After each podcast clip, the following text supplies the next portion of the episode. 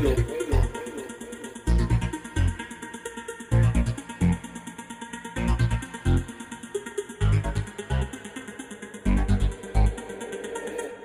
buenas noches, tengan todos amigos del desvelo. Sean bienvenidos a este espacio de INTAR para entender Cuba, para entender lo que se habla en cada esquina, para entender lo que nuestra gente tiene muchas veces como una preocupación, una prioridad en sus vidas.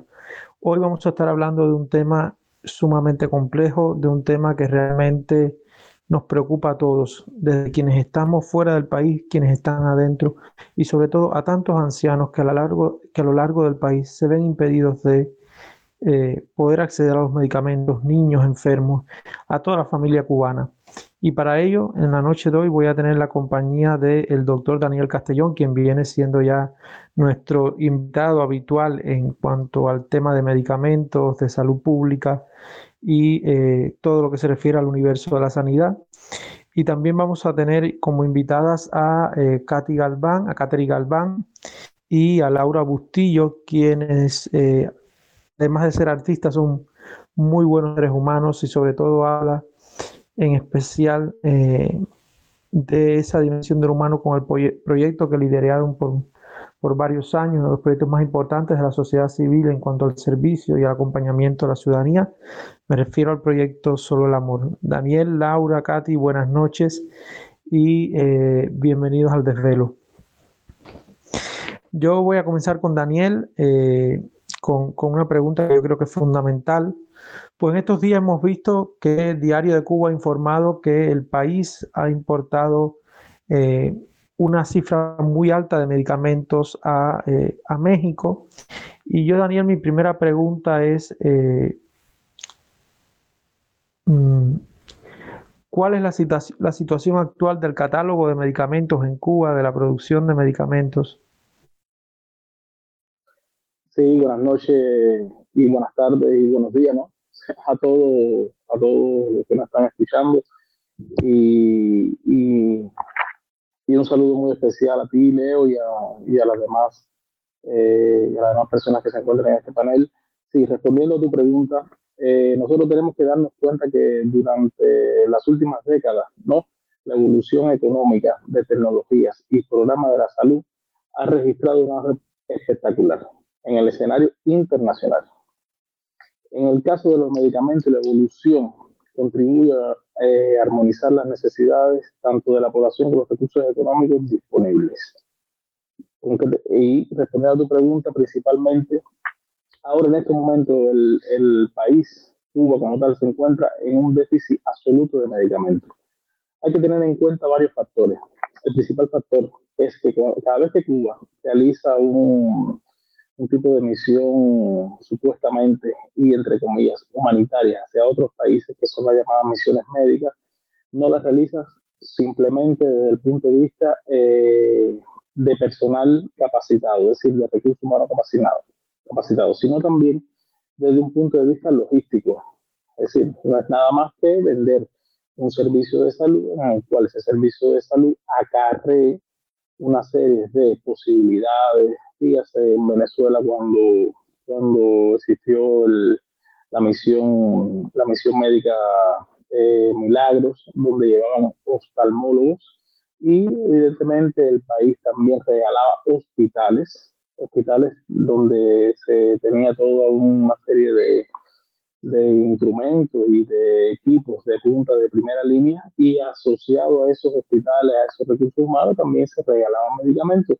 Es decir, era todo un paquete en el cual se, se lograba vender y, y, lamentablemente el país siempre sufría las mayores capacidades. Ahora en este momento, eh, en el hospital donde, donde trabajé, eh, porque ahora en este momento no me encuentro en Cuba, en el hospital donde trabajé, hubo momentos en el cual no había ningún antibiótico, ningún antibiótico, eh, para tratar pacientes con, con infecciones bacterianas.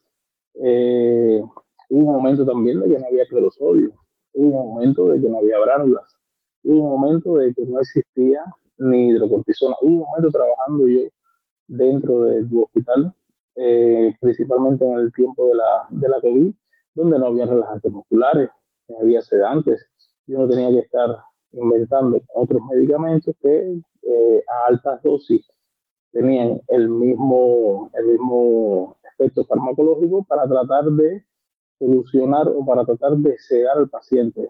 Pero en, realidad no se, no se lograba desde un punto de vista eh, técnico mundial, no se logra, eh, no se lograba darle al paciente la mejor calidad o la mejor atención posible. Eh, ahora en este momento en el país se dificulta todo, se dificulta todo y, y, por varios motivos. El principal motivo es por la política del, del propio Estado cubano, en el cual eh, ellos, al no recibir materia prima que, venga, que viene de la India, que hacen ellos? La poca materia prima que ellos tienen, la reparten hacia varias, hacia varios lugares específicos, pero es muy poco, y la otra, evidentemente, se destina para eh, lo que te había comentado anteriormente, para aquellas misiones médicas o para aquellos, o para aquellas personas o o negocios que tienen, que tienen ellos en, en todo el mundo. Eh, me gustaría que las personas que nos escuchen, si pueden, eh, por el propio Internet, utilizando el Internet, busquen melagenina plus.com BR. La melagenina es una sustancia que, para todo aquel que, que no conozca, es un producto que se utiliza de la placenta de, eh, de, de, la madre que en ese momento dio a luz. Y esa melagenina que está cargada de una serie de proteínas, de, de sustancias que ayuda a enlentecer y que, y que tienen grandes propiedades bioquímicas. Esa melagenina plus, que ahora en este momento se está vendiendo en Brasil donde lo pueden comprar, es decir, los invito mismo a que vayan, a que se metan en la página y lo puedes comprar a 100 dólares. Y sin embargo, eso es un producto cubano en el cual hay personas cubanas que en este momento que quieren y no pueden, no pueden encontrar ese producto. Y así sucede con todo, así sucede con todo, así sucede con, principalmente con albúmina. En el lugar donde yo me encuentro ahora en este momento hay albúmina cubana en el lugar donde yo me encuentro en este momento y interferón de Cuba. En el lugar donde yo me encuentro en este momento hay antibióticos cubanos de fabricación, evidentemente por las empresas, por las empresas de Cuba. Y sin embargo, en nuestro país, en nuestro país no existen ninguno de esos tipos de medicamentos. El Estado se ha divorciado, se ha divorciado completamente con, con el pueblo y con, y con las personas más afectadas. Y, y estamos sufriendo y estamos sufriendo todo ese, ese divorcio por razones evidentemente eh, económicas y por razones evidentemente políticas de una mala gestión.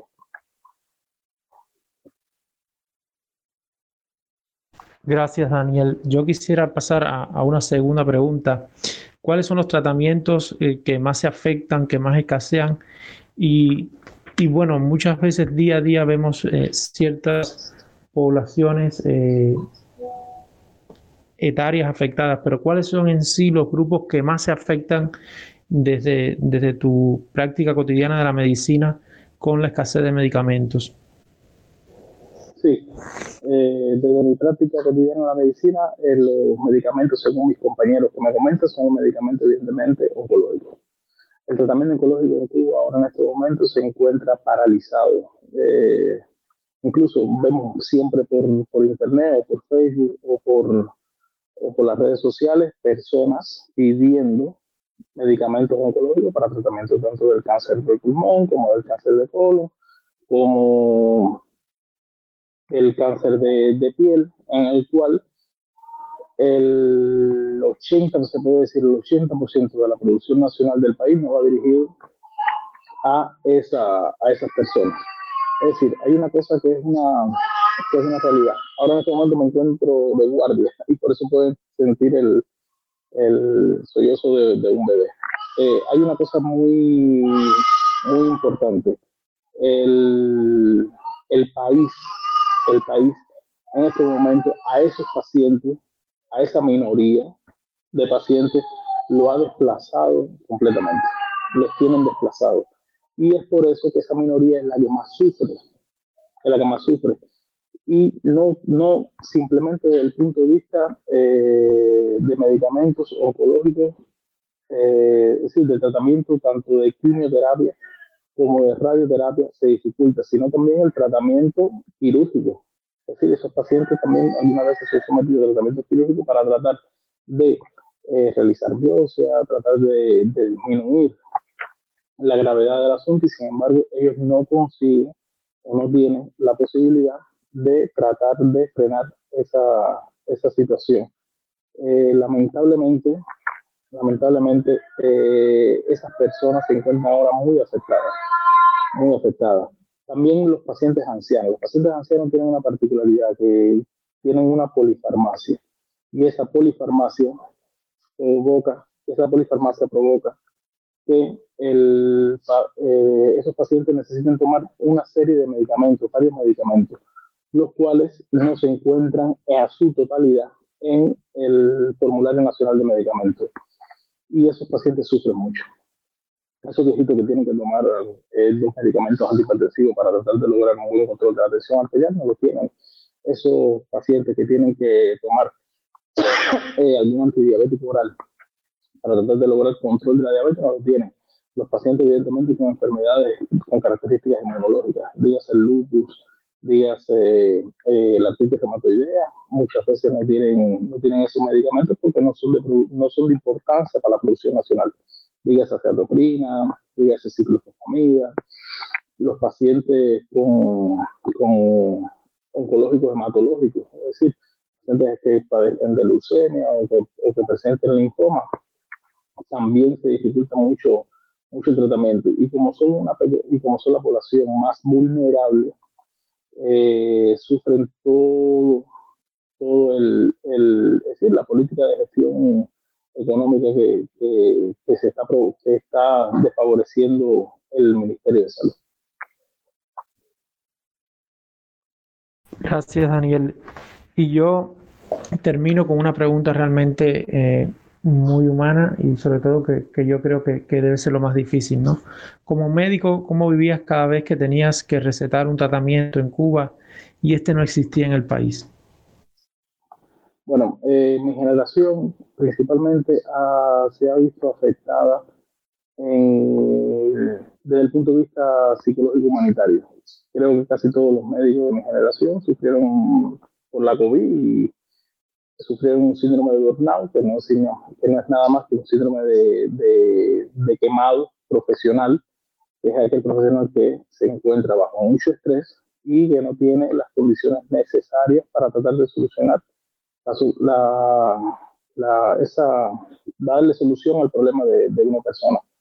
Lamentablemente se, nosotros utilizábamos algunos métodos, algunos medios, en el cual le, le decíamos al paciente que tendría que comprar el medicamento por fuera existe una, una bolsa negra de medicamentos por fuera. El país no ha tratado de solucionar desde un punto de vista farmacológico esa ineficacia de, de producción de medicamentos, como, ha, como, como, como, han hecho en otros sectores de, de, la, de producción nacional, en el cual han tratado de poner calza y, y en el sentido de los medicamentos no. Uno se siente muy mal principalmente cuando ve a personas vulnerables, personas que, viven en estado de pobreza y que no puedes ni siquiera tratar de ayudar.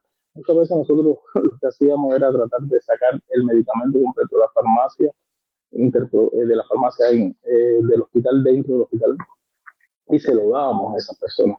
Pero sabiendo que cuando se terminaban esos medicamentos, esas personas iban a necesitar, evidentemente, eh, seguir haciendo, haciendo el tratamiento y fue muy duro, fue muy duro. No por gusto, eh, nadie nunca ha hablado de eso, pero no por gusto. El eso de profesionales que existe hoy en el país, principalmente profesionales del sistema de salud, es enorme. Es enorme, es enorme. De mi generación, creo que quedarían tres nada más en Cuba. Y, y estamos hablando de, de, un, de, una generación en la cual eh, había más de 100, de 100 médicos formados y que hayan tres nada más y de esos tres también están pensando en la posibilidad de salir del país, es una cosa, es una cosa preocupante.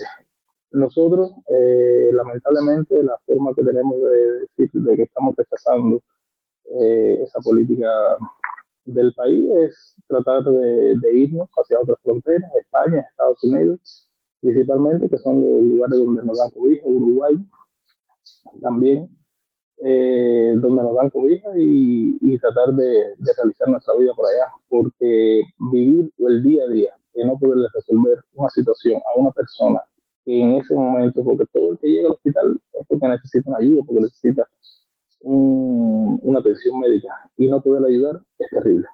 Es terrible, no se lo deseo a nadie.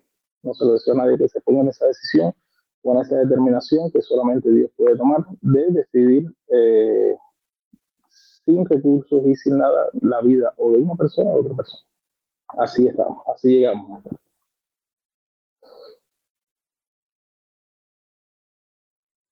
Gracias, Daniel. Yo ahora le doy la bienvenida a, Laura y a Katy. Es un gustazo para mí muy grande tenerle esta noche aquí a las dos, eh, porque vamos a estar respondiendo la pregunta a dos manos, sobre todo porque Laura y Katy son de esa gente que, por, por, años no durmieron tratando de ver cómo ayudaban a, mucha gente que tuvieran eh, una medicina, o sea, y, yo quisiera comenzar con una pregunta que yo creo que es muy necesaria, sobre todo pensando en un espacio de reflexión cívica como este. ¿Qué es solo el amor y cómo surgió el proyecto? Hola Leo, buenas noches por aquí. no sé si me escuchas bien porque yo he estado... Sí, se te eh, escucha bien, Katy, se te escucha perfecto. Gracias, mi amor. Em, bueno, nada, buenas noches para ti, gracias por la invitación y gracias también a, a, los que nos acompañan esta noche también. Em, a ver, Solo el Amor es el nombre que, que le dimos em, a propuesta de una de, de las personas que inició junto con el proyecto a, ese, a esa red de gente linda que se unió em, alrededor de la idea de servir y de ayudar, a aliviar dolores y acompañar a, a toda la gente que necesitaba ayuda eh, específicamente con, con, insumos y medicamentos eh, en, la, en la fase más crítica del periodo de la COVID a mitad del de, 2021. Eso es solo el amor, una, un, un proyecto de ayuda humanitaria enfocada eh, en eso, ¿no? en lo que acabo de decir. Sobre el amor nos surgió justamente en julio del 2021 cuando a raíz de un llamamiento eh, de Laura Bustillo, que tenía un viaje personal a Matanzas en ese momento, cuando había estado el confinamiento, no se podía eh, pasar de un lugar a otro, de una provincia a otra, y eh, a raíz de un, de un llamamiento que hizo Laura en redes, pues nos sumamos algunos amigos, conocidos, colegas, y cada uno de nosotros a nuestra vez hicimos una convocatoria con nuestros contactos, con nuestros amigos de nuestras redes y esos contactos también entonces empezaron a ayudarnos, eh, de manera tal que eh, llegado el día en que Laura iba para, para Matanzas, pues se recogió todo lo que toda esta gente había,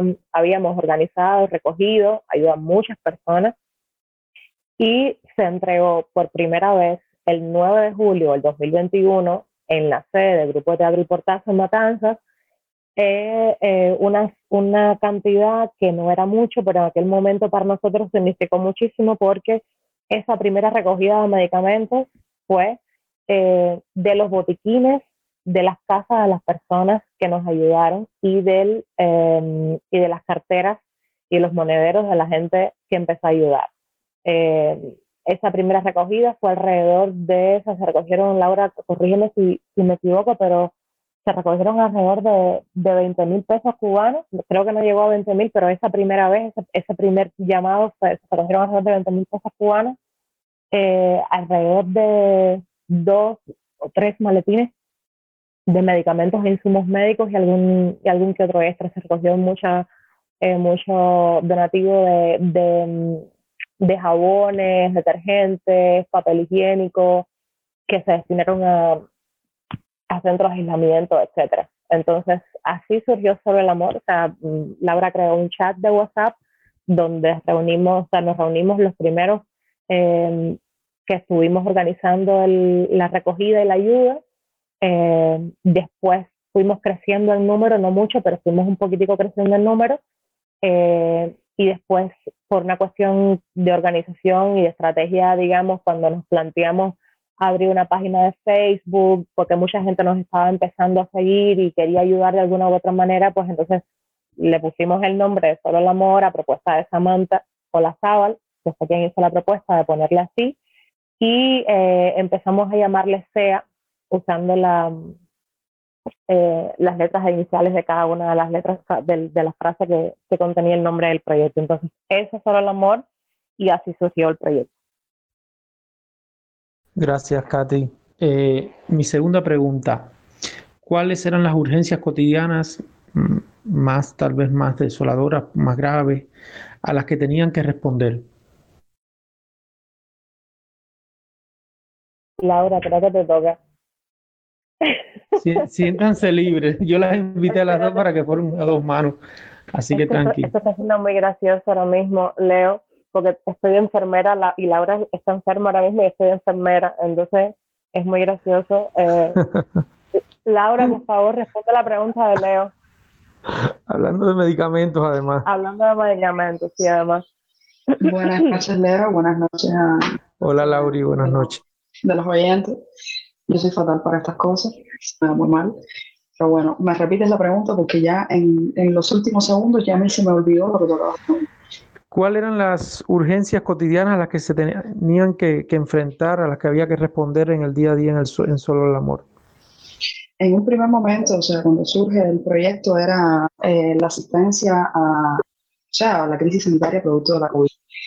Y las primeras necesidades eran, o sea, consistían en antipiréticos, combatir lo que era la fiebre, lo ven diciendo paracetamol, demás, los antibióticos, ya sea por vía enteral, como era el Rosefin, y por vía oral, como en un primer, o sea, una, en un primer caso, la citromicina, que después se descartó su uso en, en, el tratamiento. También, ya, o sea, por la misma crisis sanitaria, chocamos también con, con el mantenimiento de pacientes, eh, de medicamentos para pacientes hipertensos, diabéticos, y bueno, insumos de protección, eh, los, los kits de, de paraviales de los sueros, todo ese tipo de, de, de cosas.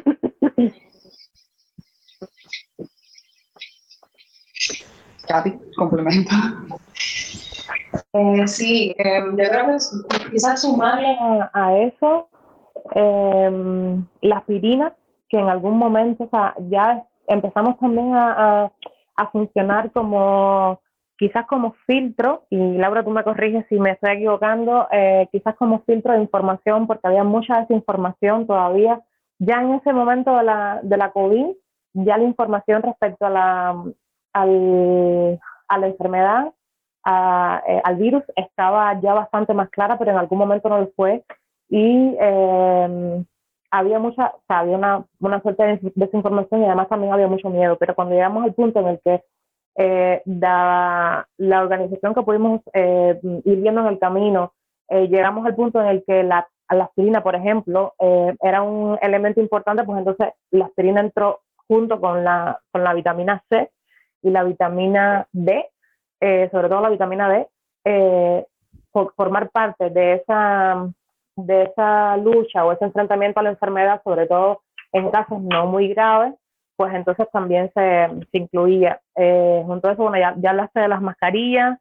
Eh, bueno, en ese primer, en ese primer momento, esas fueron como, lo, como las necesidades más grandes. Ya después, con, con los pedidos, cuando digo pedido, me refiero a, a, los, a, lo, a los casos que empezamos a censar, eh, no solo en matanzas, empezamos a censar casos, obviamente, o sea, la, la, primera partida se hizo Matanzas y nos enfocamos en Matanzas sobre todo en ese primer mes, dígase julio, principio de agosto, y ya después empezamos a eh, cubrir necesidades en La Habana. Eh, pero junto con esto empezamos a darnos cuenta de que había una necesidad muy grande, no solo con respecto a la COVID, sino con respecto a otras enfermedades y a otros padecimientos eh, intrahospitalarios y eh, obviamente también en la calle. Entonces, ahí, ahí empezamos a organizar, intentar organizar mejor el trabajo eh, y eh, filtrar las necesidades, filtrar cuáles eran los casos más graves y eh, intentar suplir lo más que pudiéramos y lo mejor que pudiéramos en función de, de, lo que teníamos y lo que recibíamos.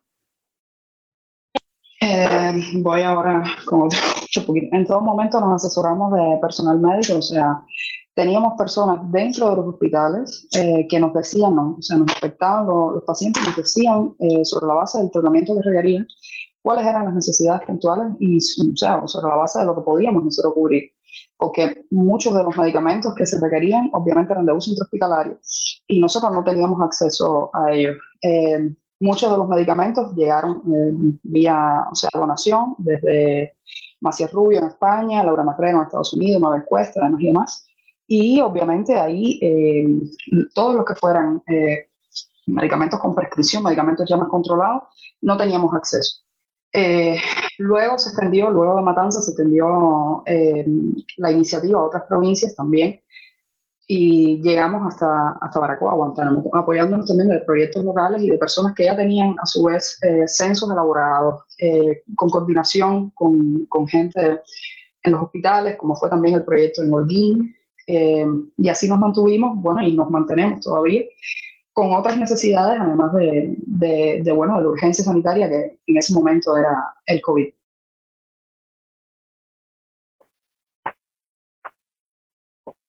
Eh, Lauri, en Katy, mm, mi otra pregunta creo que va un poco también para entender algo que, que tú acabas de mencionar, la aduana. Una de las grandes dificultades de entrar en medicina a Cuba, yo recuerdo que en el 2020, cuando, cuando regresaba de España, yo entraba en medicamentos y me abrieron aquella maleta y me registraron la vida y milagro de la medicina.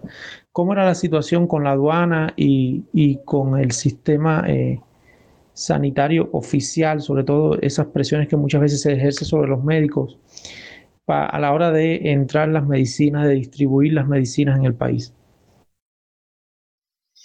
Luego del 11 de julio, no recuerdo exactamente la fecha, creo que fue julio, finales de julio, se liberó la restricción de, acceso de medicamentos, aseo y comida por, por, la aduana. O sea, la importación de, de, grandes cantidades de, medicamentos. Eso obviamente nos ayudó muchísimo. Tuvimos en un primer momento eh, un, o sea, un incidente acá en España, de hecho, porque como no había vuelos directos de Estados Unidos a Cuba, una de, las personas que llevó medicamentos hacia allá, hacia Cuba, eh, vino vía España, o sea, fue, llegó a Cuba vía España. Y acá, eh, ya en la aduana no entendían por qué una persona llevaba tres maletas de medicamentos. Sea, ahí hubo que, explicar, hubo que, explicar que, bueno, que se habían liberado eso, y que permitido. Tuvimos un proceso bastante engorroso donde Katy y yo tuvimos que ir al Ministerio de Salud Pública a pedir una, una carta para no, no, o sea, se explicara la situación se explicara que, que es permitido. A la par, hubo que hacer una cantidad de coordinaciones tremendas con, con, o sea, con instituciones para que se permitiera el acceso. Ese primer, o sea, ese primer envío, luego de, de, que, de que se permitiera eso, fue complicado, pero ya después realmente no hemos tenido eh, ningún altercado así em, que, que, haya atentado contra, contra el sostén del proyecto.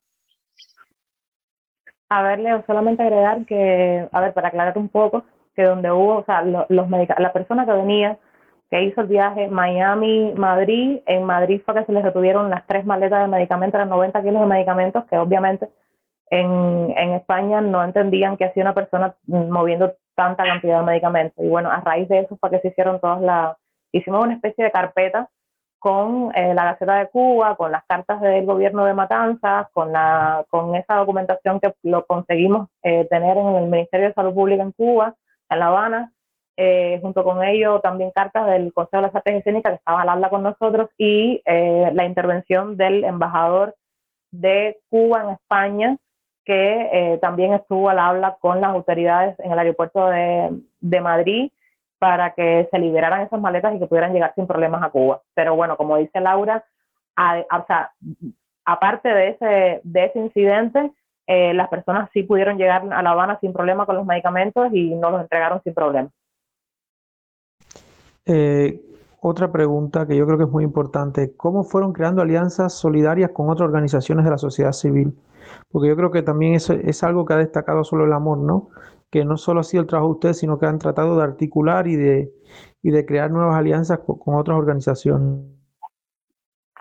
A ver, lo más importante para nosotros y para el proyecto siempre fue ayudar, ayudar y servir a la gente que lo necesitaba. Y en función de eso, pues justamente lo que dices, eh, nos articulamos tratando de conectar con la gente que a su vez estaba haciendo una labor parecida, igual a la nuestra, y que tenía em, el contacto con eh, determinados eh, círculos necesitados o con determinadas instituciones o con determinados hospitales o determinadas comunidades y en función de eso también fue justamente lo que hicimos. Es el caso de, por ejemplo, las otras coordinaciones que hicimos en provincia el proyecto Hope Baracoa en, en, Baracoa, por supuesto, em, en Nuevitas, eh, Nuevitas por la Vida, en La Habana, Dar en, en Laura, ayúdame. En Holguín, Garaje Blanco, en Pinar del Río Faro.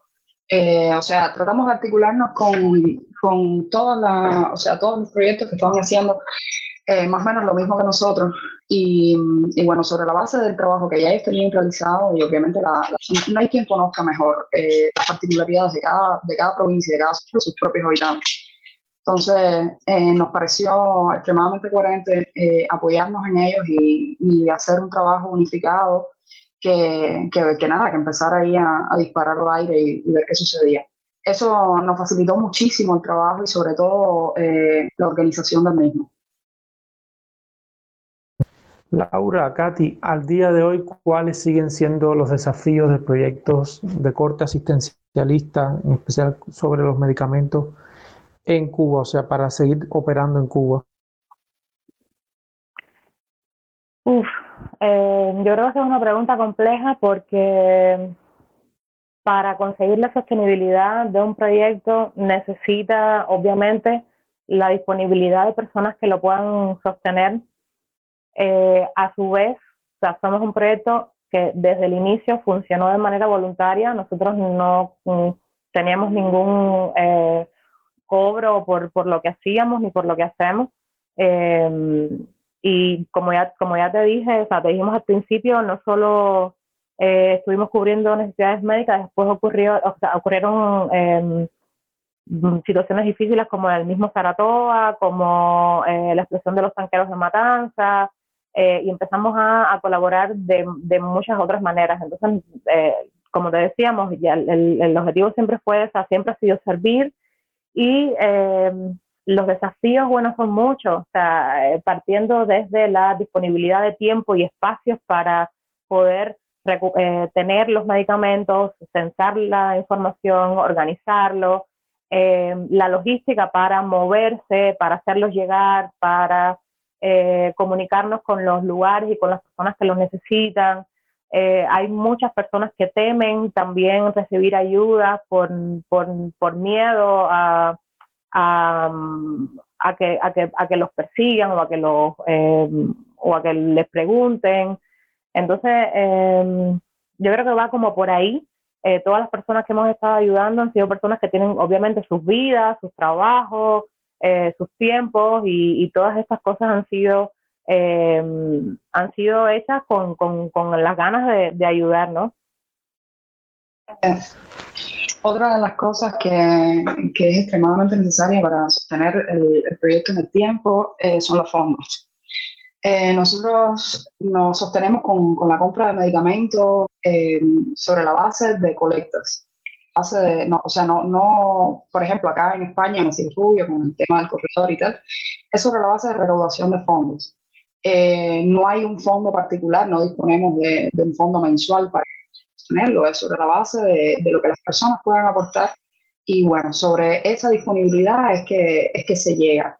Eh, o sea, siempre que eso se mantenga, pues, pues obvio, fluye, pero es, es complicado, bastante complicado es agregarle perdón, que como, o sea, como parte de las estrategias que creamos para facilitar de alguna manera esa misma, esa misma logística, pues creamos un sistema de voluntariado de transporte que nos ayudó muchísimo, sobre todo en los inicios, pero eh, cuando vas a sostener en el tiempo una, un proceso como este, pues es completamente eh, necesario la, el uso, o sea, el poder manejar eh, fondos para poder cubrir necesidades puntuales de transportación, de eh, compra de puntual de, por ejemplo, pampers para adultos o pampers para niños, que a veces eh, eh, se encuentran en las tiendas en Cuba, pero otras tantas no, para pagar las maletas que van lo mismo desde Madrid, Barcelona o Miami o desde el país que sea, porque en realidad nosotros hemos recibido donativos y ayuda de muchas otras partes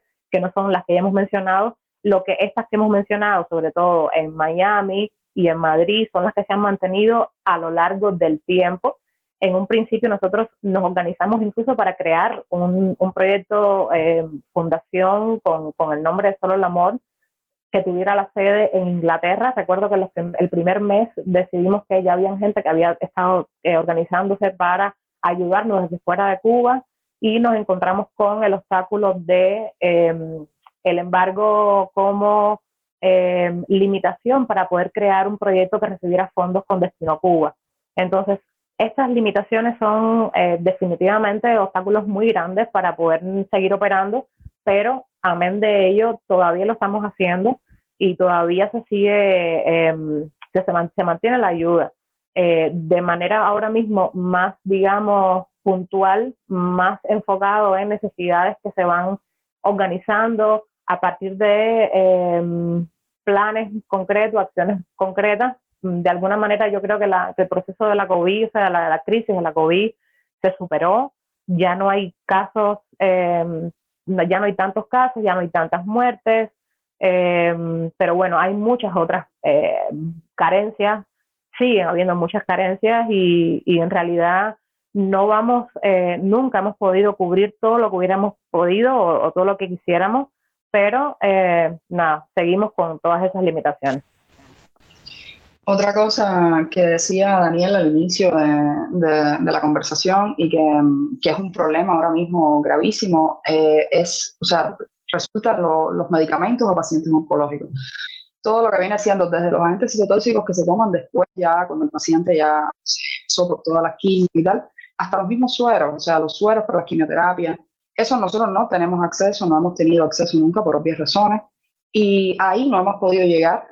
Eh, no digo que no podamos llegar en algún momento, pero creo que va a ser muy complicado y creo que ese tipo de cosas en, en concreto, eh, la única manera que, que, hay de, de, una resolución positiva es que se destinen los fondos necesarios por parte del gobierno para, para la asistencia a, a, esos pacientes y bueno, por los fondos de salud pública, los que corresponden para otra serie de cuestiones que desde hace algún tiempo no se están destinando lo suficiente. Hace eh, cuestión de un año más o menos se, se hizo viral una lista de, o sea, de fondos destinados por, por área sobre el Producto Interno Bruto, donde la salud estaba en, el último renglón o, o, en el penúltimo, creo que justo antes de educación.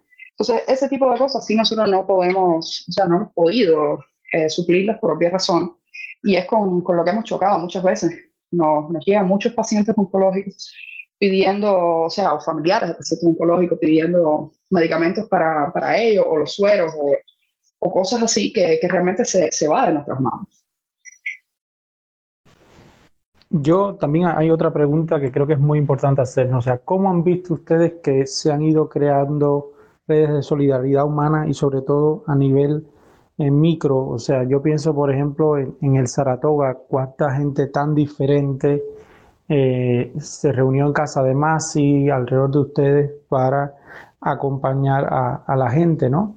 O sea, ¿cómo creen ustedes que la solidaridad en algo tan difícil como una medicina, porque inclusive vemos muchas veces que la pastilla no, está en el, no, no hay en el país, la gente pone en las redes sociales que en un post, o sea, en los grupos de amigos, inclusive he visto muchas veces como en mi parroquia, la gente en el chat de la, de la iglesia pone, se necesita tal pastilla y se consigue, ¿no? ¿Cómo ustedes han visto que esto se ha ido fortaleciendo? ¿Qué, creen de, cómo ha seguido el fenómeno? Y sobre todo, porque sé que muchas veces la gente se acerca a ustedes porque ya son puntos de, referencia en cuanto a, la ayuda, ¿no? A ver, eh, la primera experiencia eh, de articulación cívica fructífera y, o sea, y eficiente, de la redundancia también, que yo presencié en Cuba de este tipo fue con el tornado. O sea, ese nivel de, de, de articulación de todo tipo y personas de toda índole en función del mismo objetivo, la viví por primera vez con el tornado. Con el Saratoga eh, sucedió algo similar, como me estabas diciendo lo del caso de Masi, que tenía su proyecto aparte, ya para ese entonces. Eh, Masi hizo una, una, recaudación de manera independiente, los memeros también se articularon.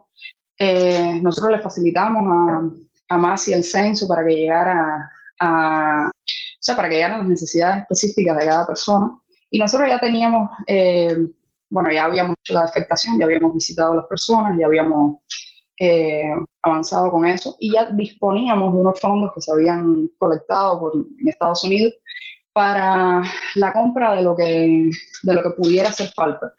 Que la inmensa mayoría de, de las cosas, o sea, cuando el Saratoga en particular lo que se entregó a las personas fue, eh, además de la comida que se envió desde acá de España hasta Cuba, eh, lo que se entregó mayoritariamente fue dinero en efectivo, ropa que habían donado las personas y sobre la base ya del mismo trabajo sostenido, ya cuando llevamos alrededor de, de unos tres días yendo y visitando a, a los afectados, eh, lo que hicimos fue apoyar también con medicamentos a personas que tenían patologías crónicas, había personas hipertensas, había una señora que era diabética, que obviamente al perderlo todo también pues perdieron eh, sus medicamentos, sus tarjetones, demás y demás, entonces ahí apoyamos también con eso.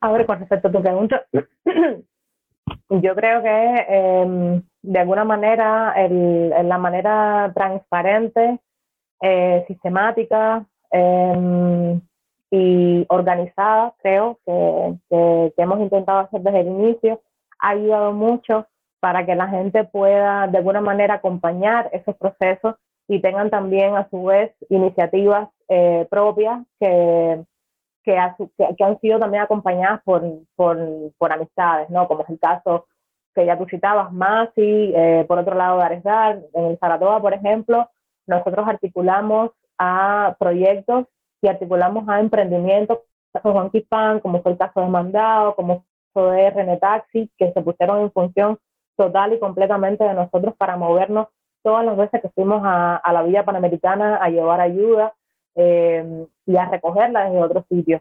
Entonces, eh, yo creo que sí, que la respuesta siempre está inspirada por, una por una necesidad eh, personal de, de, hacer el bien, de servir al otro, eh, por otro lado, eh, viendo que hay personas que, se han, que lo han hecho, que lo, que, lo, que lo mantienen y que lo seguirán haciendo, y eso de alguna manera inspira a que haya personas que también se sientan con la necesidad y con la, y con la seguridad de que las cosas de esta, de esta manera se, se pueden conseguir y, se, y, y, que llevan, se llevan a, buen término. Entonces, no sé si de alguna manera me respondió la pregunta, Sí, gracias chicas. De verdad que, que bueno, es, un gusto inmenso tenerlas a, aquí hoy con, con, nosotros. Este programa lo había pensado hace muchísimo tiempo porque creo que es uno de, la, de los signos más nobles y, y más importantes de, de, que seguimos construyendo una ciudadanía. Yo siempre lo digo que no, no llegaremos a las democracias eh, con gritos y alaridos. Eh, cuando haya que darlos se darán, ¿no? Pero con estos gestos ayudamos a, que la gente viva mejor, a que, a que la gente pueda pensar en tranquilidad. Eh, yo realmente le agradezco muchísimo lo que hacen, porque además muchas veces cuando lo he necesitado para mí o para mi, para mi familia, ustedes a la hora que sea están ahí. Yo creo que, es algo de, de agradecer por, por la profundidad del gesto concreto que hacen, ¿no? Yo eh, voy a volver con Daniel con, con dos preguntas y, después paso entonces a los, si los escuchas tienen alguna idea para debatir o alguna pregunta que hacer, el, muro está abierto también, se pueden dejar los comentarios. Daniel, eh, ¿cuál crees tú que será el, el, escenario más posible de la situación de, eh, de la oferta de medicamentos en el país ahora mismo? Pensando en, lo que queda de este año, porque siempre oímos hablar que con, mucha demagogia con el asunto, ¿no? Pero por lo que conoces, por lo que vas hablando con tus colegas, ¿cuál, cuál será el escenario posible? Bueno, eh, respondiendo a tu pregunta y también otras preguntas que le has hecho a, la, a, la, a las otras panelistas que están con nosotros, en Microvice también se hicieron varias, varias, varias cosas a la pos de tratar de ayudar a las personas. Había dos proyectos, principal proyecto Tocodoro, que se encontraba en la provincia de Trinidad, y el proyecto también de eh, Te aviso aquí hay. Incluso en el día de hoy, en el día de hoy, un niño llamado llamado Sergio, un, niño de tres años de edad, en el cual tiene una traqueostomía realizada, producto a una enfermedad eh, degenerativa en la cual el niño padece, no tenía una, una cánula eh, de tamaño 5.6. Y, y, era, y, en realidad es bastante triste, ¿no? Ver como un niño indefenso y, y esas son cosas que evidentemente el Estado tiene que, tratar de, de, propiciar. No son, no son medicamentos como una dipirona, como un antibiótico en el cual cualquier persona puede tenerse. Esos son medicamentos principalmente de, de biología intrahospitalaria. Eh, veíamos cómo, cómo se decir, la, comunidad, las personas eh, trataron de, de, buscar una solución debido al, al, a la necesidad que tenía ese, ese bebé. Eh, desde el punto de vista, a ver, existen varias cosas que Cuba está a la espera de ser aprobada. una de las principales cosas que Cuba está a la espera de ser aprobada es la legalización eh, por fin de, su, de la vacuna contra la COVID.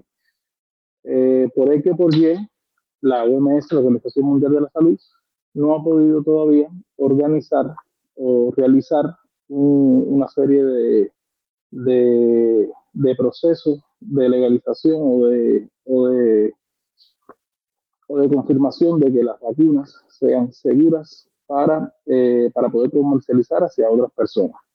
Cuba la está vendiendo, pero se la está vendiendo principalmente como, como, lo, como, habíamos, como te había dicho, es decir, en las misiones se vende como si fuera un paquete, ¿no?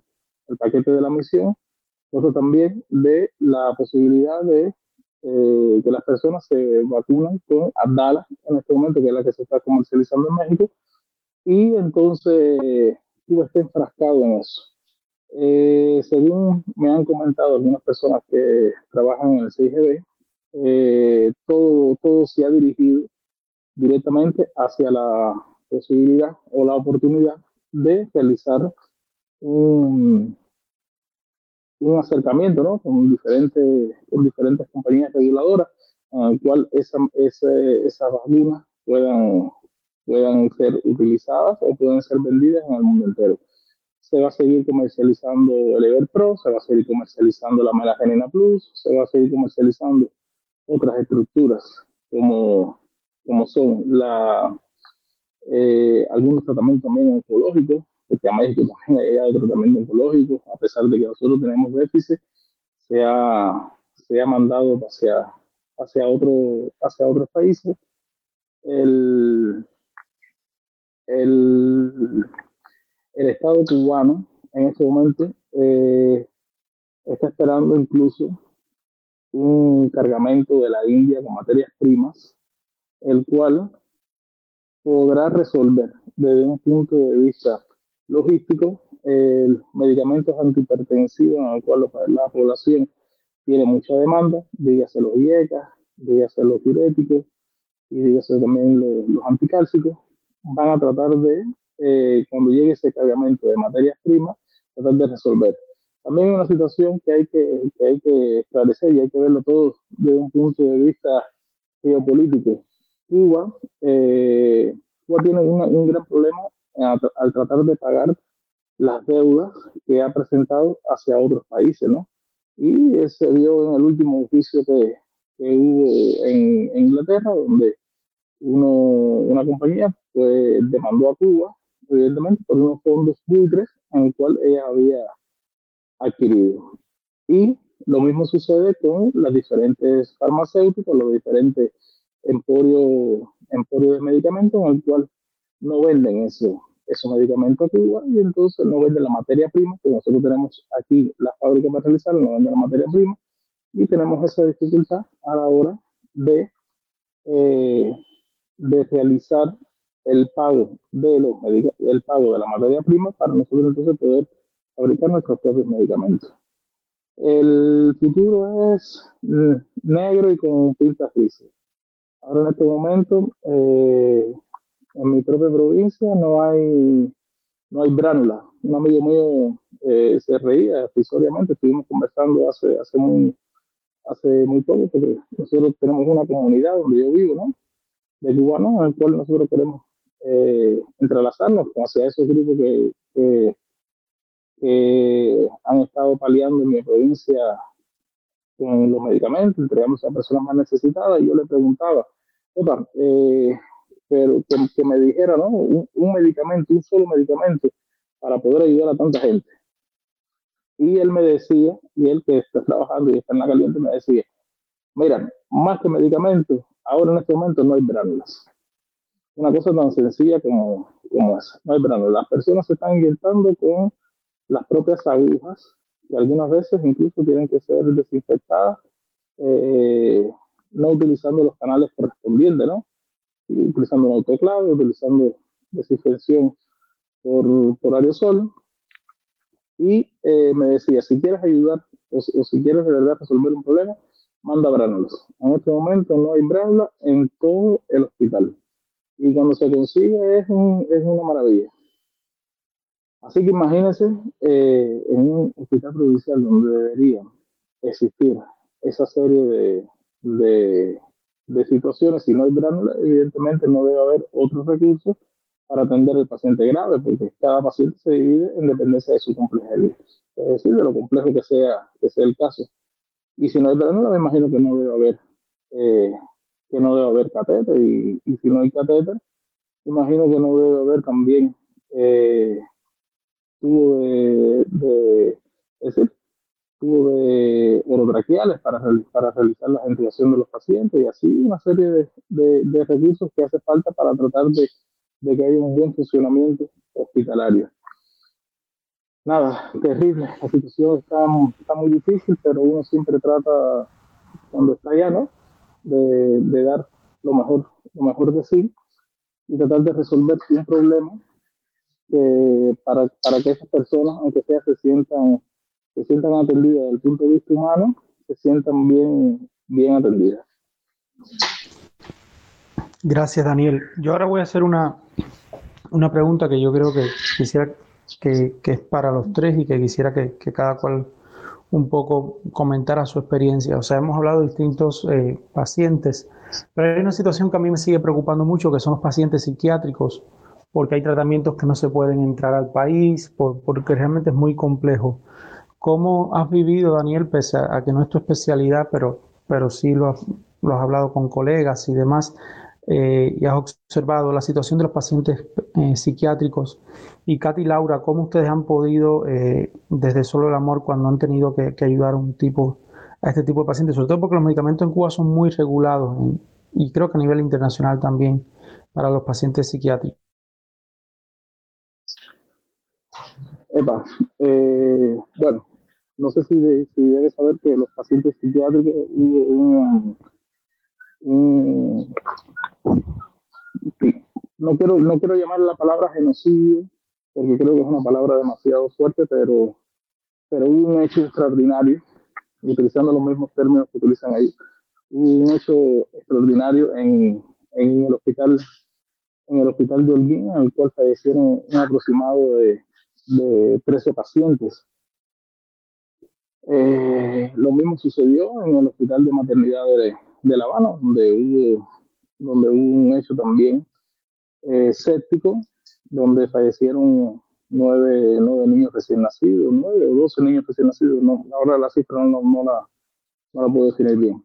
Eh, lo que sucedió en, principalmente, mira, cuando sucede un caso de eso en, en un hospital, el médico tiene que estar muy atento el médico o, los, o, las personas que trabajan con el médico tienen que estar muy atentos. Los pacientes que, que, fallecen de características sépticas, porque esa fue la justificación que dio el oficialismo, los pacientes que fallecen de características sépticas o que fallecen por inanición, principalmente son pacientes que se encuentran desatendidos. Desatendidos y hay que buscar las diferentes causas por qué hubo esa desatención.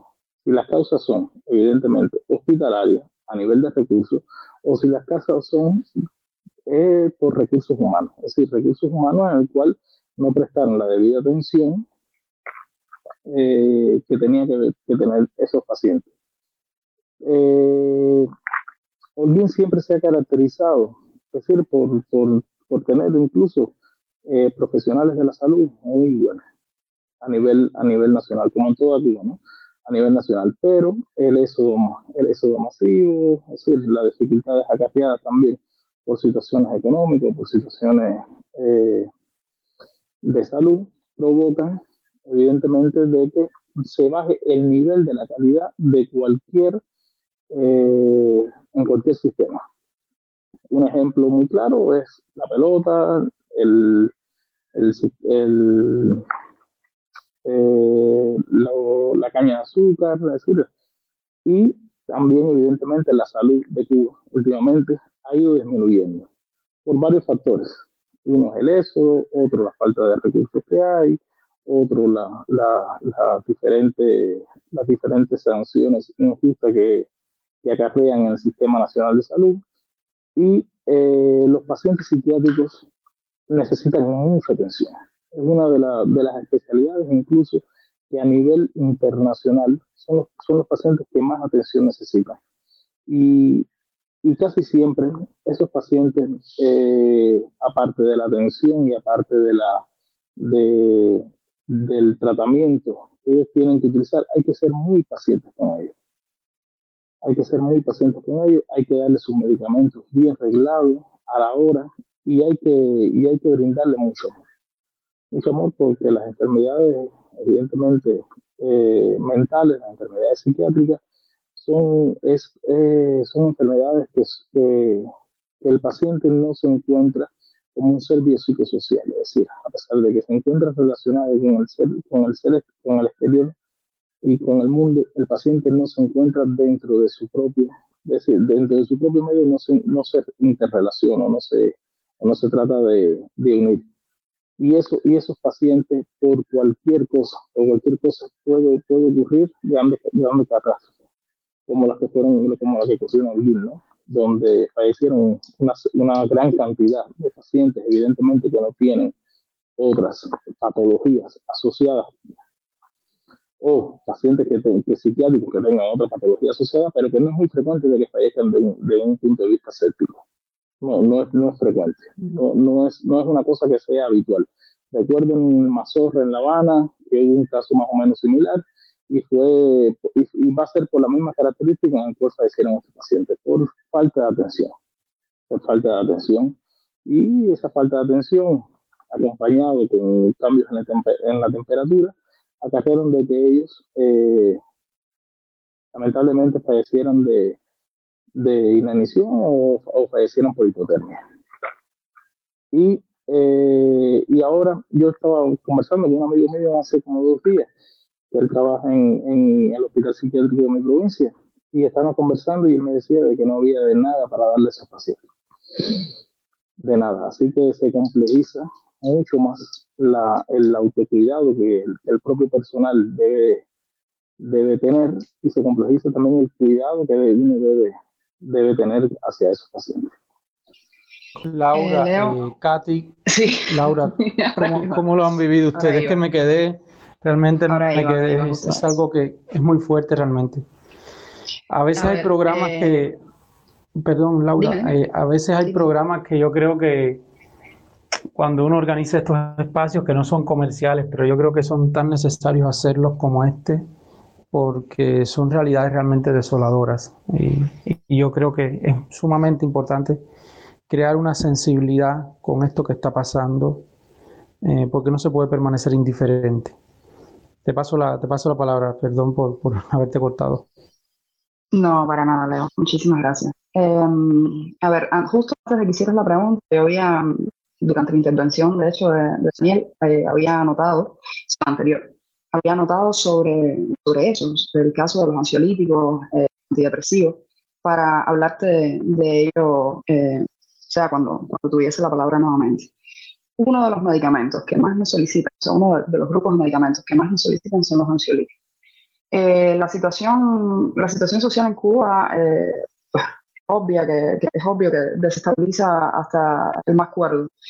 Y sí hay una serie de patologías que, que, ahora mismo pues, no están recibiendo la atención que, que, lleva, no están siendo compensadas y hay también un chorro de personas, o sea, un grupo importante de personas que producto de la misma situación desarrollando síntomas En el caso de los pacientes psiquiátricos que, que reciben atención o que están internados, eh, es cierto que, que, ahora mismo, o sea, no hay eh, una gran cantidad de medicamentos para, para, mantenerlos compensados. Hay muchos que tienen patologías, eh, como es el caso de o sea, esquizofrenia, por rápido y mal por decirte una, que con la debida medicación pueden ser personas funcionales y pueden obviamente insertarse. la política de, de muchos de, los, de los centros de, de asistencia psiquiátrica, o sea, los hospitales psiquiátricos, es justo eso, es internarlos un tiempo hasta que sean, obviamente los que no sean un peligro social ni para sí mismos, internarlos hasta que estén compensados y luego pues que la familia se encargue del debido mantenimiento de ellos en, sus casas. Eso ahora mismo está siendo eh, prácticamente imposible. Eh, desde los anticonvulsivos hasta los moduladores de conducta, hasta los, o sea, los ansiolíticos, todo, o sea, todo está en falta ahora mismo. Todo está en falta. Nos hemos, nos hemos encontrado con casos graves que, que, no podemos asistir porque esos sí son medicamentos eh, controlados en extremo, o sea, no, es de fácil acceso en ninguna parte. Y, y, bueno, en el exterior, si tú no, no tienes, eh, obviamente, una ONG, no, no recibe eh, ese tipo de medicamentos de mano, facultativo, se hace extremadamente complicado suplir esa necesidad. Hace bastante tiempo yo frecuentaba bastante el HPH, o sea, el Hospital Psiquiátrico de La Habana, y en algún momento intenté, o sea, o al menos planteé la base para hacer una suerte de, de, proyecto. Eh, no sería un proyecto comunitario, pero bueno, algo similar. Para, para, que, o sea, para que la gente se acercase, porque el tema de la psicología también en pacientes internos es ausente. Hay una carencia de personal médico ahora mismo en instituciones tan, tan grandes como, como es la HPH, por el mismo éxodo y además eso por las terribles condiciones que, que, o sea, no son un secreto para nadie que, que hay. Eh, ahora mismo, por ponerte un ejemplo, eh, la sala cabaña, que la frecuenté muchísimo, eran 87, o sea, 87 pacientes femeninas de psicogeriatría con una sola psiquiatra al frente de la sala. Una misma persona que tenía que evaluar diariamente las historias clínicas, una sola persona, o sea, un solo clínico que tenía que evaluar también esa, la situación de esos mismos pacientes. Y obviamente siempre se te pasa siempre se pasa eh, es prácticamente imposible. O sea, ellos mismos tenían que muchas veces cubrirse los unos a los otros sin tener el historial previo de muchos pacientes, sin, sin tener que, que, o sea, sin, sin haber asistido a una sala durante tanto tiempo. Cuando tú recibes un paciente por primera vez, con un cúmulo de pacientes tan grande, por primera vez sin conocerlos de antes, se te hace muy difícil eh, el seguimiento. Y si ya para colmo, pues no tienes los medicamentos y tienes que estarle cambiando la medicación constantemente con lo que haya, con lo que entre, eh, obviamente el paciente se va a descompensar las condiciones eh, en la calle, me preocupan muchas veces más los que están en la calle que los que están en instituciones. Los que están en instituciones tienen un servicio eh, permanente de guardia. Eh, o sea, por ejemplo, en el HPH tienen un cuerpo de guardia que en caso de cualquier eventualidad en alguna sala, pues obviamente la persona que está de guardia se dirige ahí y, bueno, se le administra lo que haya en disposición pero los que están en la calle no, o sea, los que están en la calle ahora mismo eh, no reciben medicamentos, no tienen cómo, las familias están, están pasando por muy malos momentos. Tengo la, la, o sea, la experiencia personal de una amiga que tenía a su hermano eh, esquizofrénico y ahora mismo está, está caminando por las paredes porque no tiene, eh, no tiene medicamentos que, que, darle. Y ahí sí tienes un paciente descompensado que puede representar un riesgo para él mismo y obviamente para, para el entorno de, que lo circunda. Y como ese, hay miles, sobre todo la situación eh, más allá de La Habana, porque Cuba es más, más allá que La Habana. Las situaciones en comunidades aisladas, las situaciones en provincias, es más deplorable. Y, y, este proyecto, o sea, como es el caso de Solamón, como es el caso de, de Arejar y otros tantos, sí a La Habana reciben, o sea, sí se reciben muchas más cosas. Pero cuando te vas para, para el interior del país, pues, pues es más complicado por la misma logística de, de, de cómo hacer llegar los medicamentos. Nosotros recibimos muchísimos casos del interior del país que muchas veces se nos, se, nos, nos, hace un conflicto tremendo el cómo, el cómo hacer llegar las cosas y otras veces que, que realmente no tenemos cómo suplir. Pero yo creo que... Sí, Katy, te escuchamos. Eh, eh, quise agregar eh, a, lo que, a lo que acaba de decir Laura y lo que comentó Daniel antes, es que eh, urge de manera general y como, y como estrategia, y en este caso sí, como estrategia gubernamental, social, eh, crear una, una, eh, unos canales, sobre todo acciones eh, enfocadas en, la atención, no solo las personas en los hospitales, como dice Laura, sino que están fuera, eh, crear eh, acciones que tengan que ver con, el, la, con la profilaxis. Y aquí estamos hablando de, em, de una complejidad muchísimo mayor porque justamente los desajustes em, emocionales que se convierten en algún momento y en, la mayoría de los casos en patologías, en depresiones, en estados de ansiedad permanente, en crisis eh, que se sostienen en el tiempo y que las personas no hemos sabido, y aquí me voy a incluir, porque yo creo que todos hemos atravesado procesos muy eh, desestabilizadores emocionalmente hablando en un momento determinado o durante mucho tiempo. Y yo creo que eh, es tan delicado, por lo que ya han comentado tanto Daniel como Laura, que si urge una atención eh, especializada por una parte y eh, con una mirada global a un fenómeno que eh, está atacando a todas las personas, a decir, para no decir, para no ser absoluta, pero sí a muchísima gente. Y con respecto a los medicamentos, nosotros hemos tenido, por suerte, hemos podido recibir ansiolíticos, antidepresivos, anticonvulsivos, pero por lo general, por lo general no, en estos casos son tratamientos, son largos tratamientos, es decir, eh, son tratamientos que duran por lo general seis meses y un año como, como promedio. Por tanto, estamos hablando de eh, números eh, altos de, mm, de, pastillas, de cápsulas, de medicamentos por paciente, como dice Laura. Entonces, eso lo complejiza porque al haber un faltante y, y al tener un determinado volumen de medicamento a la mano, es responsabilidad y en nuestro caso hemos tenido personas, a psiquiatras, especialistas con los que nos hemos asesorado y a quienes les hemos entregado incluso los medicamentos para que sean ellos quienes los distribuyan eh, a, los, a los pacientes que ya tienen em, bajo atención.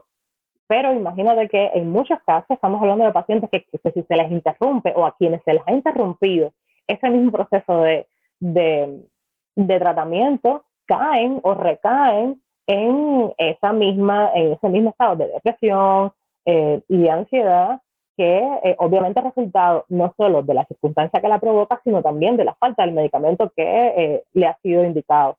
Entonces, la complejidad es bastante alta y, como ya decía, em, urge una mirada global al asunto em, como tú bien decías al principio, hay una, por lo general, hay una poca atención o una poca mirada o una, o una baja atención a, los padecimientos em, eh, psiquiátricos y, emocionales de, lo, en este caso, de los cubanos, ¿no? Y, realmente es, una, es un proceso bien complejo el que estamos atravesando todos, eh, sobre todo los que ahora mismo eh, permanecen en en Cuba y que, y que es una preocupación, siempre es una preocupación para nosotros y, y que sigue siéndolo y que creo que lo va a seguir siendo en un, en un buen tiempo. Gracias, Katy. Gracias, Laura. Gracias, Daniel. Bueno, no sé si las personas que están escuchando el programa desean hacer alguna pregunta. Eh, en el chat no se ha escrito nada.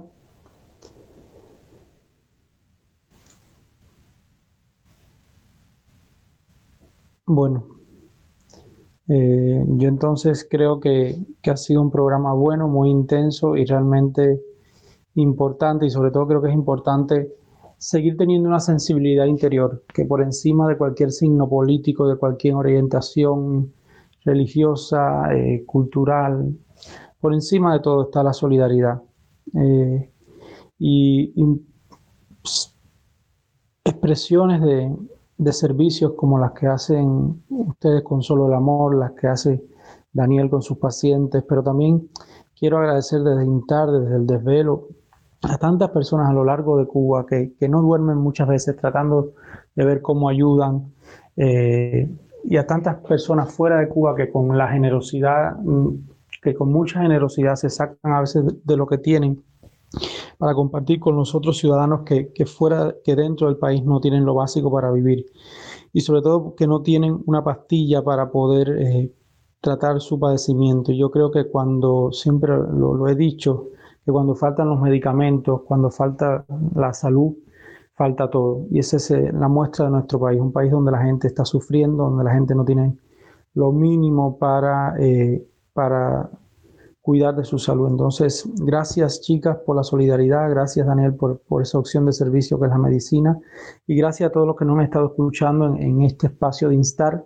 Yo eh, me despido anunciando el programa la semana próxima. La semana próxima estaremos reflexionando sobre los medios de comunicación y sobre los actos de eh, repudio eh, en la televisión, pensando en programas tan desagradables como Confilo, Estaremos hablando con los protagonistas de eh, estos actos de, eh, de, exposición pública, protagonistas y sobrevivientes a ellos. Así que los esperamos la próxima semana en este espacio de Intar que es para entender Cuba, para entender lo que se habla en nuestros barrios. Que tengan muy buenas noches y nos vemos la semana siguiente.